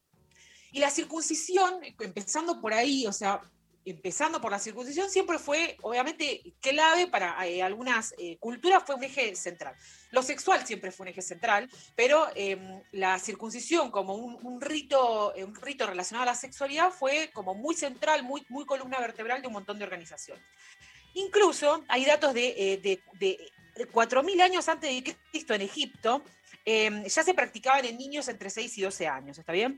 Después los judíos toman esa práctica como un principio básico religioso, ¿está bien? Y ahí comienzan como otras, ot- otro tipo de, digamos, a hacer las mismas prácticas, pero con, con otras, en otros contextos, otras ideas. El cristianismo dice, bueno, vamos a hacer, no vamos a circuncidar, solamente vamos a hacer cosas peores, pero no vamos a circuncidar, vamos a bautizar, agüita, ¡woo! O sea, agüita. Agüita, agüita, sí, agüita. sobre tu cuerpo al bailar. Así, así cantaban en la iglesia. Me consta porque estoy bautizada. Y yo Ah, yo te recomiendo, Sol, no lo logré con Darío, pero te juro que, que estamos, ya la gente me escribe para pedirle eso a Darío, aprovecho para decirlo ahora para no molestarlo, pero no sabés lo que son los últimos capítulos de Lucifer. Vos que estás, o sea, es el tipo más lindo del mundo, te explica en teología y está buenísimo. Y de paso Ok. aprendés, agüita, Dios pide perdón, acepta que es mal padre. Está buenísimo. Y Tomenes ok, no te puedo explicar lo que es. Ok, voy a estar, voy a estar atenta a eso. Igual si no pasan eh, agüita sobre tu cuerpo en, una, en un bautismo, no sé si lo quiero mirar. O sea, yo quiero cosas bien hechas, ¿viste? Cosas con, con- con rigor científico, si no, no me interesa nada. Bueno, ¿qué pasa ahora? ¿Qué sucede, digamos, en dónde entra la circuncisión femenina, digamos? ¿Existe, no existe? O de genitales eh, vulvados, ¿no? O sea, o de genitales eh, con un clítoris. Bueno, esa práctica continúa, eh, eh, digamos, hasta el día de hoy en lugares como Egipto, Nueva Guinea, Australia, Asia Oriental, eh, África, Perú, Brasil, Colombia. Estamos hablando de año 2021. me tuve que fijar, porque cuando me desperté de la terapia intensiva me preguntaron, ¿sabés qué año es? Y dije 2020. Imagínate lo, bien que, lo, lo bien que me desperté. Así que por la duda yo siempre me fijo. Está bien, Bueno. 2021, 2021. 2021, o sea, Goodbye Lenin. obviamente. La Sputnik y Goodbye Lenin. Mira, son de paso te voy a recomendar mucho Obvio. este libro, que está buenísimo, Sí. que es El placer borrado, Clítoris y pensamiento de Caterín Malabú, está editado en Argentina por Editorial Cefra y cuenta mucho la diferencia entre mutilación genital, circuncisión femenina, circuncisión masculina y lo que significa eso, por supuesto, como un símbolo cultural de la anulación del placer de las mujeres. Absolutamente. Gracias por esa recomendación. Después te lo voy a chorear. Bueno, muy bien. Voy a pasar con, con mi absorbe metales y libros y te lo voy a sacar. Bueno, em, también eh, se lo, digamos, hay como una pequeña historia en la que también era llamado, digamos, eh, la, la circula- digamos, la ablación de genitales, la circuncisión genital femenina, digamos, como faraónica. ¿De dónde viene como esa, ese concepto? Viene de una creencia en la bisexualidad de los dioses, está bien, donde, donde solamente estos dioses podían, podían como gozar del privilegio de la bisexualidad o gozar como de, de- de ese beneficio de la bisexualidad y los seres humanos acá en la Tierra este, no podíamos o no podemos como, como de alguna manera practicar la bisexualidad porque es solo algo que podrían practicar los Vamos a dioses. ser dios. Soy diosa, chicas. No sabía. Obvio, yo yo pero por supuesto. Pero desde antes, antes, de- antes de la. Sí, obvio, totalmente. Entonces, ¿qué sucede de eso? Bueno, entonces lo que se plantea es que este, este alma, digamos, que, que de alguna manera se concentra en, en esta, en este sector de los genitales, debe ser quitada, debe, no puede como gozarse de eso, entonces de alguna manera así se justifica. En las mujeres, digamos, o en las personas con vulva, lo que se hacía era sacar el clítoris o cuando se hace la, digamos, la mutilación genital, también se pueden cortar parte de los labios externos o mayores, se pueden coser. Bueno, hay una, hay una, hay un montón de, como de, prácticas quirúrgicas, por así decirlo, eh, pero en definitiva más o menos un poco lo mismo, ¿no? Digamos, en definitiva es, es eh, toquetear quirúrgicamente los genitales eh, ajenos. Pero ahora viene la parte que a mí me gusta, que es hablar mal de la medicina, porque amo, o sea, lo que amo, amo, amo es hablar pestes de la medicina. La medicina Te viene estos días cuando te decían que una médica te dejaba de seguir porque hablabas de otras cosas, enojadísima, Sol. Pero por supuesto, y bueno, y que me, de- o sea, era, pero primero, ¿por qué me avisa? Como si a mí me importara. Pero y Sí, segundo, Sol, te voy a dejar de seguir, ¿no? Es raro eso. Primero esa parte es como, ah, bueno, ¿Por qué me gracias por el aviso. Claro, pero aparte él me decía, bueno, porque antes, porque antes hablaba solo de medicina. ¿Cuándo hablé solo de medicina? Toda la vida lo odié. O sea, no entiendo. Primero te equivocaste de, de influencer. Y segundo que, que como, como, ¿viste? Nunca Porque como si entendió. decís algo. No entendió nada, no entendió nada. Pobrecita. Bueno, en fin, el punto es acá es donde viene la medicina, donde la odiamos. Y es lo siguiente, la, la medicina en el siglo II, después de Cristo, avala esta práctica. Para sorpresa de nadie, la medicina está detrás de, de todo este sistema de mierda. O sea, para sorpresa de nadie. ¿Hay alguien sorprendido? Bueno, o sea, No. de ese tupper. Tremendo, Mariana no lo puede creer. Está No en shock, creer. está googleando. La gente no la ve, pero no lo puedo creer, la medicina cómplice. La medicina estuvo. Sí, sí, sí, sí, exactamente. Entonces avala esta práctica y plantea que una, una mujer, digamos, una niña, un adolescente o cualquier cuerpo que tenga vulva que no esté circuncidada, tiene una deformidad que la hace parecer a un hombre. Bueno, nada, le mandamos un besito a ese médico. ¿Y qué pasa? Después llegamos al siglo VII. Estamos llegando a cinturón de castidad, ¿eh? Estamos llegando, no se preocupen. Llegamos llegamos. al siglo VII donde hay avances, ¿o no? O sea, pasamos, de, pasamos del siglo II al VII, han pasado muchos años Sí. este, y hay avances tecnológicos, digo bien. Sí. Bueno, con esos avances de la ciencia, sí, Pablo de Guina plantea que el clítoris es una cosa indecente que puede tener erecciones como un pene que podría servir para el coito lesbiano, así que hay que cortarlo. ¡Ah! O sea, el avance de la ciencia trae esa información, ¿está bien? Gracias, Pablo. joya, te, mandamos, gracias. te mandamos un beso a tus restos que bueno, esperemos que tenés esparcidos por algún lugar en ser lejos mío.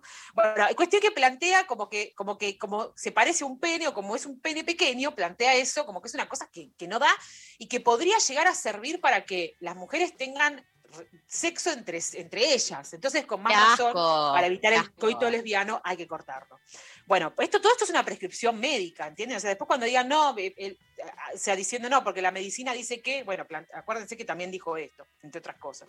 Bueno, eh, entonces, lo importante para entender hasta, acá, hasta dónde estamos, ¿sí? es que pasamos de un origen religioso, de un origen, digamos, que tiene que ver con la religión de ciertas culturas, a una práctica moral don- donde ya instituciones, digamos, o contextos como la ciencia, entre comillas, o la medicina, que no está considerada ciencia, sino aplicación de conocimientos, pero es otro, otra discusión, eh, pero la ciencia y la medicina terminan a, a favor, digamos, de estas, de estas técnicas y demás. Bueno, algunas culturas, después de eso, terminan pasando de la circuncisión diciendo, bueno, no vamos a cortarte nada, te vamos a dejar todo tal cual está, no está todo bien, te aceptamos así como sos, con esa deformidad, pero te vamos a poner algo que te tape para que nadie pueda acceder a eso. ¿Está bien? O sea, no te lo vamos a sacar, te lo vas a quedar, pero nadie puede, nadie puede verlo, nadie puede acceder. Ahí es donde nace nuestro querido y entra por la puerta en este estudio el cinturón de castidad. Este es el aplauso para el cinturón. ¿Qué pasa? El, eh, el cinturón de castidad, estamos en la Edad Media. Uh, oh, así lo recibimos. Uh, Feminismo al goce. Cinturón de castidad. El cinturón de castidad está entrando al estudio y le están tirando verduras. Lo estoy viendo. Bueno, o sea, fuerte, un scratch total, scratch total este, al cinturón de castidad. Todo mal. Esto viene en la Edad Media y de ahí viene después un cinturón que se llama cinturón super yoico victoriano. El punto, son todos más o menos lo mismo. El punto es que son todas formas ¿no? de, de retener y limitar la sexualidad, obviamente no de, de- de cualquier persona que habita este mundo, no, solamente las mujeres o las personas con capacidad de gestar o quienes tienen prohibido el goce, como bien dice, dice acá. Ahora, después de esto, digamos, hay algunos textos que afirman que algunas mujeres dijeron, dijeron, che, pará, si nadie puede entrar acá, tampoco pueden entrar a abusarnos o violarnos. Entonces terminan dando vuelta de alguna manera el uso del cinturón de castidad y diciendo, bueno, lo vamos a usar para evitar violación. Entonces, lo que, lo que se dice o lo que algunos textos plantean es que lo usaban mucho algunas enfermeras en- en- que iban a cuidar, eh, digamos, soldados y demás durante la guerra, porque estos soldados, aún así todo, capaz tenían cuatro tiros en una pierna, igual violaban a las enfermeras. O sea, no alcanzaba con los cuatro tiros, o sea, te había que eh, dar un poco más. Pero ellos ¿Vos sabés, Sol, decidían que, así eh, como estaban, sí. No, que en Italia pude ver, hay un museo que se llama Museo de la Tortura. Es interesante porque el genocidio de las brujas, por supuesto, fue en Europa y no hay ningún museo donde se pueda ver qué pasó con las brujas, ¿no? Ni en el pueblo que se llamaba Brujas, en Bélgica, ni en otros lugares. Porque no está visto ese genocidio como una cuestión de género, pero sí en Italia, que hay en otros lugares, eh, pude ver en la, en la zona de Siena ir a un museo de la tortura, que se muestran todas las torturas, que básicamente el 80% son a las mujeres, y pude ver el cinturón de castidad. Y de hecho dicen eso, después las mujeres no es que no sentiesen placer, lo querían ponerse para que también cuando se iban sus maridos a la guerra, etcétera, no pudieran ser violadas en los pueblos con lo que hoy ya conocemos como la violación como, como crimen de guerra. Pero de todas maneras muestra este cerrojo sobre el placer o sobre este misterio maldito para la historia de la humanidad dirigida por hombres, que es el clítoris y la posibilidad de sentir placer, ¿no? Donde en todo caso tenés que ponerte un cinturón como forma de autodefensa, ¿no? Que es realmente atroz las torturas que han vivido en sus genitales y en todo el cuerpo las mujeres por ser mujeres o por ser brujas, por ser sabias, por eh, ser más sabias que la medicina o eh, justamente cuestionarla. Totalmente, totalmente. Eh, voy a buscar, voy a googlear ese museo. Invito a las oyentas y oyentes a que, a que googleen esta data que tira Lu, que me parece muy interesante. Y eh, como para ir ya llegando al final, ustedes dirán, bueno, la historia es una mierda, ¿verdad? Sí. Pero ¿saben qué? La historia también es hoy y el presente también apesta. Así que tengo algo más horrible para contar. En el año, ustedes dirán, cinturón de castidad ha quedado en el tiempo, ¿verdad? Bueno, año Sí. 2013. ¿Cuánto tiempo pasó? Yo, ¿qué, qué estaban haciendo ustedes en el 2013? Yo en el María 2013 estaba naciendo. ¿Qué estaba Yo estaba naciendo, eh, no, era era menor de edad, estaba en el secundario, eh, empezando, ¿sabes qué hice en el Estaba en el 2013? secundario. Empecé a militar, me metí en la política y, y fui una. ¡Ah, vos! Fu- Fuerte ese aplauso. Quiero que todo, todo el tiempo aplaudamos. Lu, ¿qué estabas haciendo vos en el 2013?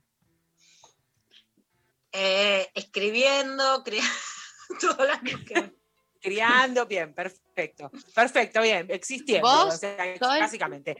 Yo en el año 2013 estaba. Ah, en el año 2013, uy, tremendo. Ah, Voy a- o sea, en el año 2013 cortaba con un, con, con un novio y yo derrotada totalmente, o sea, juntando los pedazos de mi corazón roto.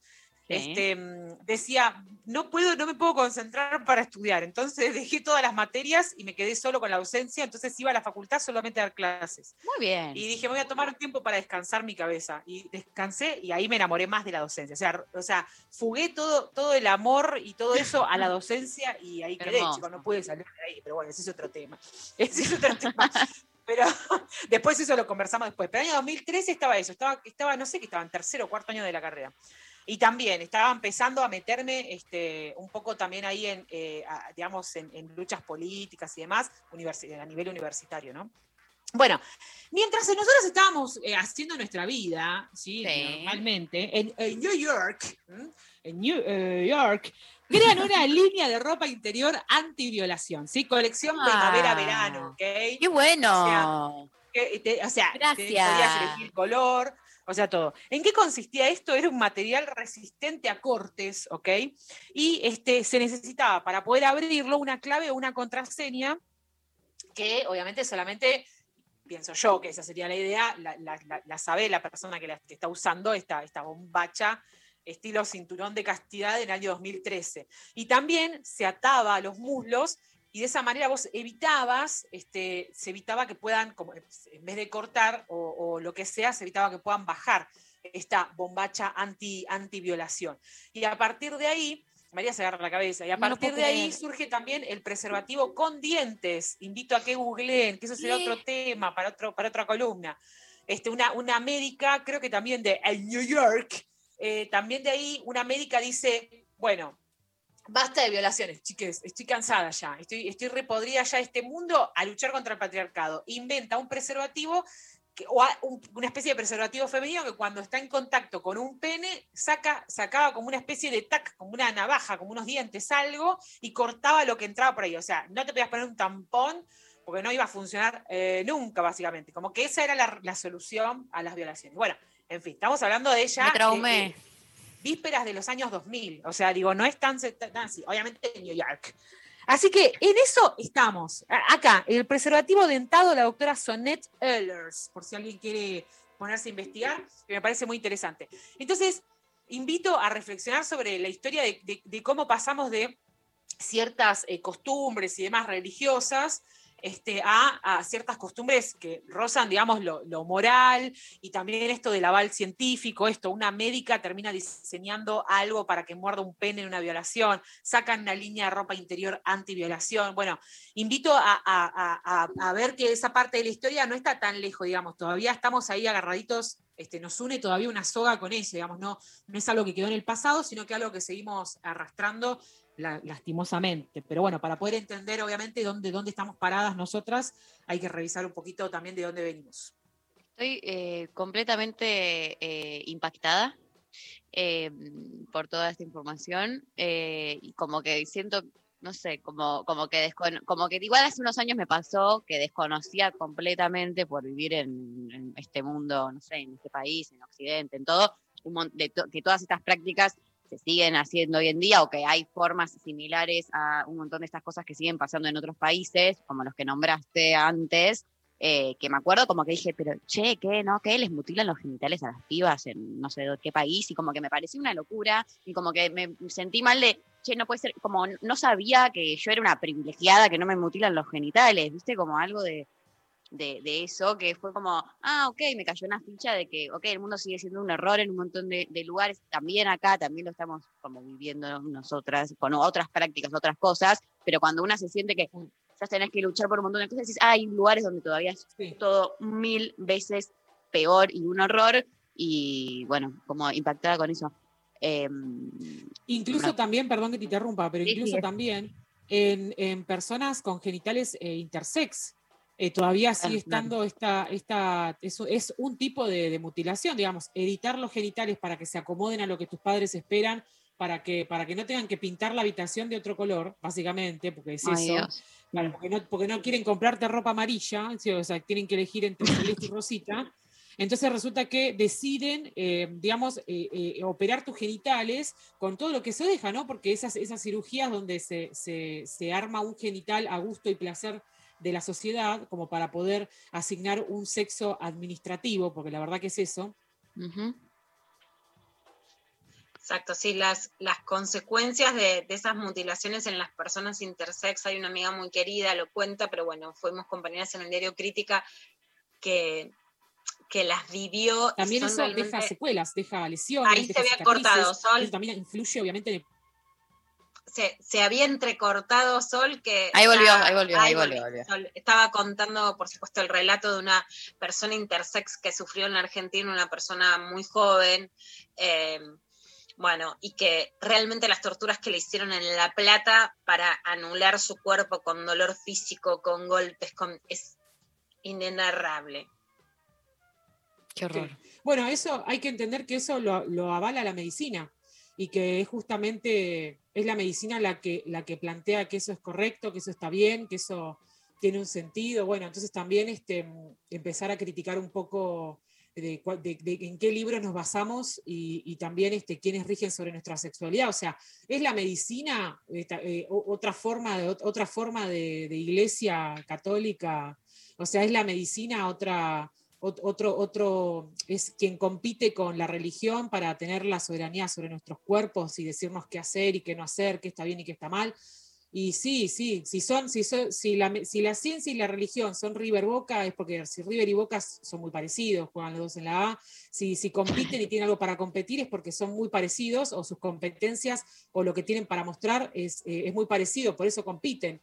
Entonces la ciencia y la religión en esta guerra eterna que tienen, este, también tien- tienen muchas cosas en común y eso es lo que está bueno también de empezar a, criticar y a escribir libros, nuevos y que la historia y la salud sexual empiecen a escribir quienes realmente han pasado por algo vinculado eh, con, esa temática, que la escriban quienes lo, quienes lo han padecido. Sol, sos lo más. Estamos muy felices de, estamos muy, muy felices posta de que, de que bueno, estés acá de nuevo con nosotros, eh, compartiendo tu, tu sabiduría, tu, tu humor, tu todo, tu amor. Eh, yo la verdad es que nada, no, no, no te había visto la otra vez que estuviste acá, yo no estaba, así que es como la primera vez que te puedo decir que, eh, bueno, nada, te aprecio mucho, te quiero muchísimo y me encanta compartir este espacio y haberte conocido y un montón de cosas hermosas y me alegra mucho todo y poder estar compartiendo de nuevo este espacio. Este, así que volvió Cuerpos Vivos, volvió Vamos, te quiero, te quiero, Mari, te quiero. Tenemos Ah, que te seguir, a- yo tengo que seguir con vos el coaching de ya sabes qué. Sí, te- la verdad es que no-. La No lo verdad vamos que a decir. No lo vamos a decir, pero bueno, eh, se me, sí, sí, totalmente, totalmente. Tenemos que continuar. Me desperté, me, desperté- me saqué el tubo así y dije, todavía tengo mucho que enseñarle a María. O sea, me saqué el tubo, o sea, hice así y lo primero que pensé fue eso, ¿ok? Bueno, les mando un abrazo enorme, les quiero mucho y feliz de, de estar acá. Y nos vemos eh, eh, otro martes con nuevos temas, ¿eh? Así que nos Nuevos temas, bueno. Nuevos temas, nuevos temas, no sabemos temas. cuáles son. Denme un tiempo para organizarme. Todavía no Está bien. Misterio, misterio. misterio, misterio. Perfecto, Bueno, me parece genial. enorme. Abrazo enorme y, y para Sol, eh, vacunada con la Sputnik, nos vamos a ir escuchando a Natalia Oreiro con bajo fondo, haciendo listo para bailar, dedicado a Sol Despeinada. Un beso enorme. Palma, palma. Encerrada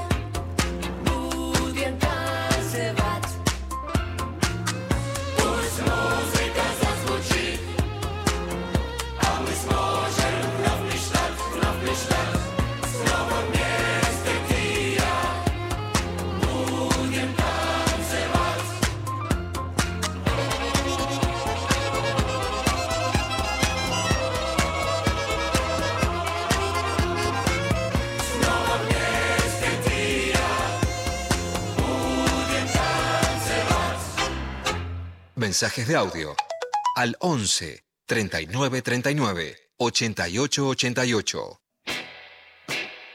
Bueno, muy bien, vamos a leer eh, algunos mensajes que están llegando. Eh, por ejemplo, llegó uno que dice, em, a mí no me presenta ni a sus papás ni sube fotos conmigo. Él conoce a los míos y yo subo siempre fotos con él. A veces me repostea, pero sigue sin ser lo mismo.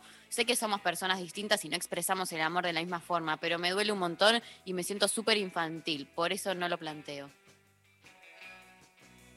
Pero- ¿Sabes qué pero- fuerte? Me parece un dilema, porque a mí por un lado, la verdad es que la exigencia al otro de que postee fotos me parece medio, ¿no? Como que no debería ser algo que, que nos importe o nos duela. Yo diría como, es una bandera que te diría, bajemos esa bandera, la negociación, de entregar, entregar ese punto de la negociación. Sí. Pero sin embargo es como algo que igual eh, pasa. No, entiendo la desigualdad, ¿no? Y entiendo lo que significa hoy en día. Entiendo que a lo mejor él tiene pudor por conservar ciertas cosas, que, la- que las mujeres lo hacen más, que para las mujeres tenga un significado también eso. Sí, De todas sí. modos, creo que hay que, sí, que es algo que hay que deconstruir, ¿no? Que construimos rápidamente el simbolismo en las redes y que hay que deconstruirlo. Total, totalmente. Eh, hola, hermoses intempes. Quería decir una cosita respecto al chongueo y la no elección. Recoincido. Tengo como tres, cuatro chongos. Todos tienen algo que me seduce de manera distinta. Si tuviera que elegir, eh, no podría. Me gustaría hacer a- hacer un chongo con las cosas que me gustan de todos. Tres chongos en uno, digamos. Seguro, si eso pasara, ya no me gustarían. Jaja, si somos saludos. Sí, totalmente. Yo creo que es la, la- la respuesta. Te le diste la respuesta a vos, Sole. Eh, si te, te juntás todo lo que te gustan de, de tus chongues, ya no te van a gustar porque es la regla. Eh, pero bueno, eh, buenísimo. Amo, amo la. la- Bueno, ahí me parece que si la pasás mal o si querés una opción porque estás en eso, ok, pero que si no, sí es algo bueno lo poliamoroso. Una, uno, Re. es también muchas personas y que no te tenga que gustar todo en uno, está bueno. Totalmente. Escuchamos un audio, a ver. Hola, intempestives, buen día. Em, de construir algo a lo que no me animo, em, separar el deseo del amor. Eh, yo ya tengo más de 50 y nada, me encantaría vivir como las veces que he estado soltera, digamos, pero con una pareja. Eh, pero bueno, a mi edad se complica por un montón de, de cuestiones que tenemos preasignadas. Saludos. ¿Qué pensás, Lula? Es un tema, es un tema. Yo lo que veo mucho que así como un gran tema moderno son muchas mujeres sin pareja, quieren estar con parejas y con varones en relaciones heterosexuales evasivos. También algo que es muy claro es que casi todas las mujeres casadas o en parejas formales que conozco, que me escriben, que leo, se sienten asfixiadas. Porque yo creo que también es una reacción de, eh, de las mujeres deseantes y de este deseo, que cuando hablamos de cinturón de castidad es que te lo ponían o que te lo tenías que poner, ¿no? En esto que decía Sol, se desata ese cinturón de castidad, se desata recién ahora, hace dos minutos, no, pero se desata masivamente en el siglo XXI, sí. Esa sensación no te la quita nadie. Y ese deseo genera una frustración también dentro de las relaciones de pareja, que estás para más, que querés más fuego, que sen- querés sentirte más deseada, que querés desear más, y es muy difícil para las mujeres controlar esa asfixia.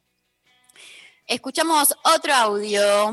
Hola Intempes. Yo lo que quiero deconstruir es la forma que tengo de encarar el conocer chicos. Me cuesta encararlo como, bueno, chongo y después vemos qué pinta. Yo ya de movida salgo pensando que va a ser el amor de mi vida. Y después de bien en chongo, porque soy heterosexual lamentablemente. Así que bueno, eso, de construir mis expectativas sería. Gracias, les quiero. Yo creo que esta oyente soy yo de otra, de otra realidad paralela, que mandé un audio a través de ella, que beso enorme, te abrazo, te quiero y te, eh, eh, nada, empatizo mucho. Eh, creo que es algo que, sí, si hay algo, la primera cosa que me decís que quiero deconstruir sería eso, como todo el, ese imaginario o esas expectativas o esas como ilusiones que se me arman al toque en relación a, a, a un otro que después nunca son reales, porque obvio que no. Eh, y te cagan la vida, porque después como que nada es lo que una flashea, eh, es re difícil. Así que, bueno, no sé. Nada. El soy La- heterosexual, coma, lamentablemente, Sí. muchas mujeres heterosexuales lo decimos, porque sí creo que ahí hay, digamos, yo creo que ahí sí irrumpe como una venganza sobre ese deseo que cuando se, hay una fuga de la heterosexualidad por la bisexualidad, por, por ser lesbiana, por, un, por ser trans, por un montón de cosas o de relaciones, bueno, hay, hay otros problemas, pero es capaz de ese, de ese vínculo, ¿no? Y después creo que es hay un libro de Carla Casteló sobre el amor romántico que dice, bueno, muchas veces las mujeres creíamos que nos enamoramos cuando en realidad teníamos deseo, ¿no? Es, es más difícil. Y a la vez yo creo que también, algo, Mari, que hemos hablado también para comprendernos, el deseo de las mujeres está atravesado por el duelo de todas las violencias que sufrimos. Entonces, yo creo que sin hacerlo naif o ponerle pajaritos de colores, sin estar que sea el reino de los pitufos, la sexualidad, es una sexualidad con más fragilidad y que tiene una necesidad de más amorosidad. No creo que sea algo esencialista o intrínseco ni que no pueda desarrollarse, pero que todas las violencias que sufrís hace que llegues a la cama como queriendo te atajar un poco. Y eso hace que vuelen pajaritos de cosas que no necesariamente después son en esa otra persona, pero que, que son como lianas de las fantasías que hacen que puedas llegar a la cama con alguna sensación mayor de seguridad. Total, totalmente. Eh, un audio más, por favor. Hola, creo que una de las cosas que deberíamos de construir del amor es la idea de que nuestra pareja tiene que satisfacer todas nuestras necesidades y que si nuestra pareja le interesa a otra persona o tiene sentimientos por la persona o quiere hacer actividades que no nos incluyan, eh, significa que no nos quiere más o que no somos lo suficientemente buenas personas en su vida. Em, y creo que estaría bueno que haya más diálogo y comunicación. Sí. Bueno, eso está buenísimo. En relación a las personas, por supuesto que lo que se está deconstruyendo es la idea de monogamia. Y la monogamia también puede ser que, digamos, entender las fantasías de la otra persona, más allá de concretar o no. Y en relación a las actividades, era una demanda como muy femenina, que me parece muy densa, como no hagas, y que hoy creo que es todo lo contrario, ¿no? O sea, eso, por ejemplo, el psicoanálisis construye una idea de las mujeres como castradoras de los deseos masculinos. Yo creo que hoy es por el contrario, que las mujeres son impulsoras de que esos deseos masculinos por fuera de la pareja se puedan concretar. ¿Por qué? Porque hay una fuerza y una energía política cultural más fuerte hoy en las mujeres en las disidencias sexuales. Pero la idea de, ah, te vas a jugar al fútbol con los muchachos y ella que quiere que se quede, es una idea jodida. Por supuesto que después eso está basado en que tenés pibes y si él sale vos no salís, bueno, ahí hay otra negociación. Bueno, el último audio, escuchemos. Hola, bueno, a mí me encantaría decirle a Mauri que en Santiago del Estero somos todas hechiceras, pero ninguna de las serviciales, de esas que, de esas que andamos con ganas de que arda todo. Así que si le gustan las hechiceras, lo invitamos a ser ardido. Beso grande. Amo, amo. Me mira. encantó la reivindicación de las hechiceras de Santiago. Qué bueno. Un beso enorme, enorme, enorme, enorme. Bueno, se ha terminado el programa del día de hoy. Em, gracias, gracias a todos. eh, qué lindo. Eh, nos vamos a reencontrar mañana, claramente. Hay ganadora de eh, el acceso para deconstruir el amor, em, que eh, escribió por Instagram. El Instagram es Another Conchuda, me encanta. em, que puso sentirme libre de ser cariñosa. Inconscientemente está el miedo a ser vulnerable. Y Muy bueno. banco Muy muchísimo, muy bueno. Eh, la producción se va a contactar con la ganadora. Y gracias, Leli Rombolá, Pablo González, Sofi Cornell, por estar allí eh, del otro lado. Gracias. Hoy nos operaron técnicamente. Tarán. Y ahora este es el momento donde hacemos así, como que. Eh, Berenice y Josué, beso para allí también. Lula, nos reencontramos mañana. Dale. Todavía nos queda mañana, va a ser el título de la, de la novela, eh, o bueno, no sé, el libro, hay que ver qué, qué- metemos. Eh, o de un programa, bueno, puede ser título de un montón de cosas. Eh, besos para todos. Nos vamos escuchando a The Clash haciendo I Fought the Law y hasta mañana, gente. Un beso enorme. Adiós. ¡Mua!